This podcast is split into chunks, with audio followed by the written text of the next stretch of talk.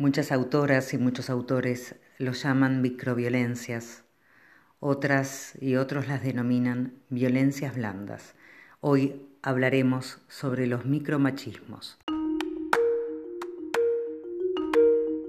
Vamos a utilizar eh, la definición del terapeuta argentino Luis Bonino, que fue pionero en el uso de este término, y los define como una forma solapada de violencia de género que incluye estrategias, gestos y actos de la vida cotidiana que son sutiles, casi imperceptibles, pero que se perpetúan y se transmiten de generación en generación. Y a esto agrego que a lo largo de la vida los hombres siguen afianzando esa posición de privilegio y de sujetos dominantes, que para ellos es natural y ese lugar además es incuestionable. Aún los varones mejor intencionados los realizan porque están fuertemente inscritos en sus normas de comportamiento con las mujeres. Lamentablemente hemos crecido con estas dinámicas y estos comportamientos. Entonces lo que hay que lograr es visibilizarlos e identificarlos sobre todo como patrones culturales. Lo claro es que estamos ante una situación totalmente asimétrica, una situación desigual. Hay imposiciones encubiertas donde hay códigos de dominación, maniobras de comportamiento sutiles a veces, que sabotean la autonomía de la mujer.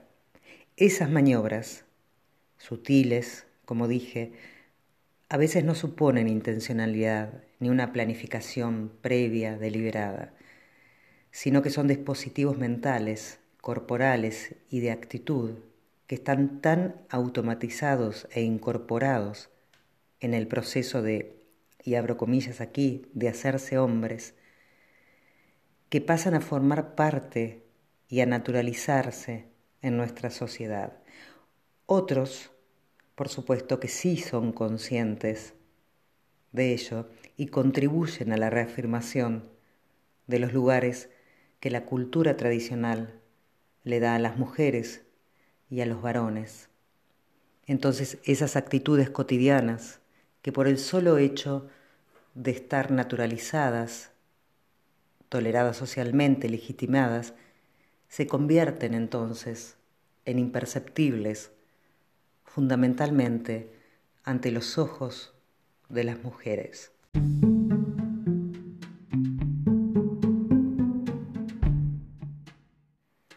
Es cierto que los hombres están cambiando y que también ellos hoy en día son sujeto de intervención, pero la realidad marca y nos da cuenta de que aún queda mucho por modificar. La violencia ejercida en lo simbólico, en el trabajo, en la calle, en el hogar, en tantos otros ámbitos, sigue presente. Aunque los micromachismos parezcan intrascendentes, su importancia radica en la utilización reiterada de los mismos. Como sostiene Luis Bonino, los micromachismos van creando así las condiciones para perpetuar la disponibilidad de la mujer hacia el hombre y no a la inversa. Es importante resaltar que todos los micromachismos son comportamientos manipulativos que básicamente inducen a la mujer a la que son destinados a comportarse de un modo que perpetúa sus roles tradicionales de género, ¿no? con el interés no expresado de conservar la posición superior y la posición de dominio, intentando mantener mayores ventajas, mayores comodidades y mayores derechos y colocando a las mujeres en un lugar de menos derecho a todo eso. Lo que tienen en común las categorías que ahora iremos enumerando es esa doble moral o ese doble estándar donde lo que vale para mí no vale para ti por el solo hecho de ser mujer. Entonces muchos de esos argumentos utilizados se basan en ese discurso. La primera categoría que enunciaremos son los micromachismos utilitarios. Estos están ligados al ámbito de las responsabilidades domésticas. Es cierto que esto está cambiando, pero aún hoy, a pesar de toda esa evolución, la mayor carga dentro del hogar sigue recayendo en la mujer. Esto lo podemos observar, por ejemplo, cuando el hombre dice yo ayudo. Esto claramente deja en evidencia que no solo no hay una corresponsabilidad, sino que tampoco hay una participación activa por parte de ellos. Otra tipología son los micromachismos encubiertos. Estos suelen ser los más manipulativos y por sus características de encubiertos, la mujer suele no percibirlos, aunque es atravesada psicológicamente por ellos con diversas intensidades. Se caracterizan por su índole justamente sutil e insidiosa. Es esa la razón por la cual son tan efectivos. Este tipo de micromachismos conducen a inferiorizar a la mujer a través de un sinnúmero de descalificaciones que en general son consonantes con las descalificaciones que la cultura tradicional realiza y que hacen mella en la necesidad de aprobación femenina. Hay un sinfín de ejemplos que encuadran dentro de este tipo de micromachismos encubiertos. Tal vez el más significativo es el paternalismo, donde esta maniobra lo que enmascara es la posesividad y muchas veces el autoritarismo del varón, haciendo por y no con la mujer.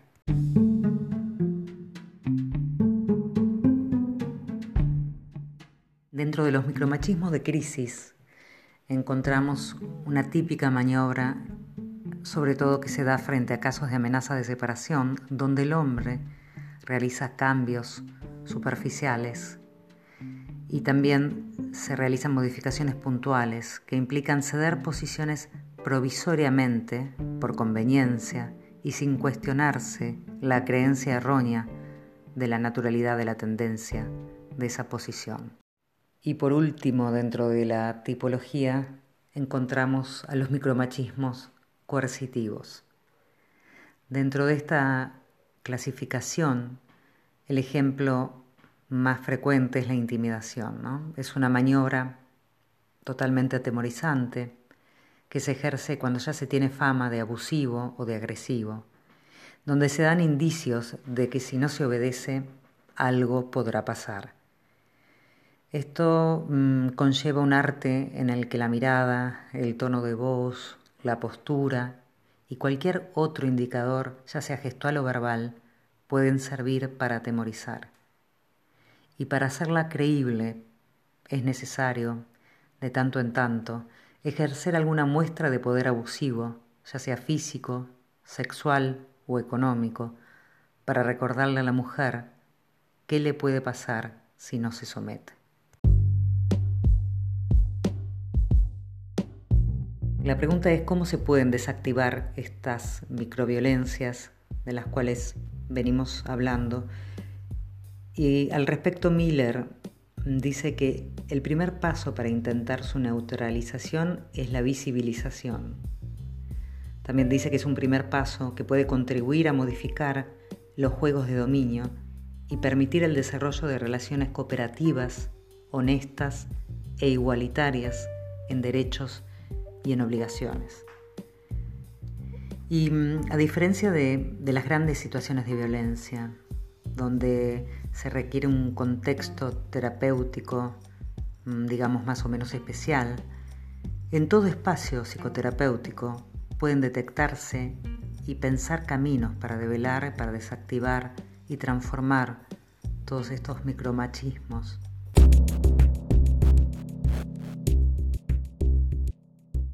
Sería un error pensar que hablamos de la maldad de los hombres. Solo se describe el comportamiento de los que ellos sí son responsables y de los que las mujeres no lo son, y que solo a ellos les cabe intentar modificar, si desean, como hemos dicho, relaciones igualitarias y cooperativas con las mujeres. En este sentido, Luis Bonino dice, admitir nuestra vulnerabilidad, tener alguna participación en lo doméstico y en la crianza, autodefinirnos como feministas o pretender participar en las manifestaciones contra la violencia de género no nos convierte necesariamente en igualitarios en nuestras prácticas cotidianas.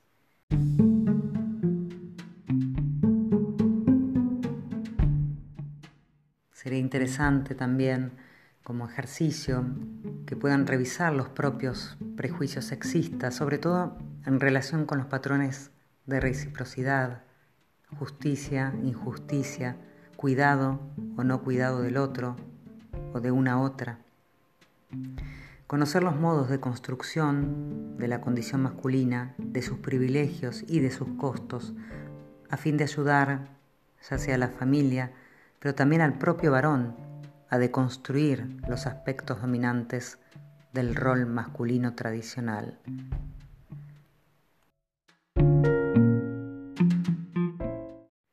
Muchas gracias por haber pasado. Nos reencontramos en nuestro próximo episodio. Hasta pronto.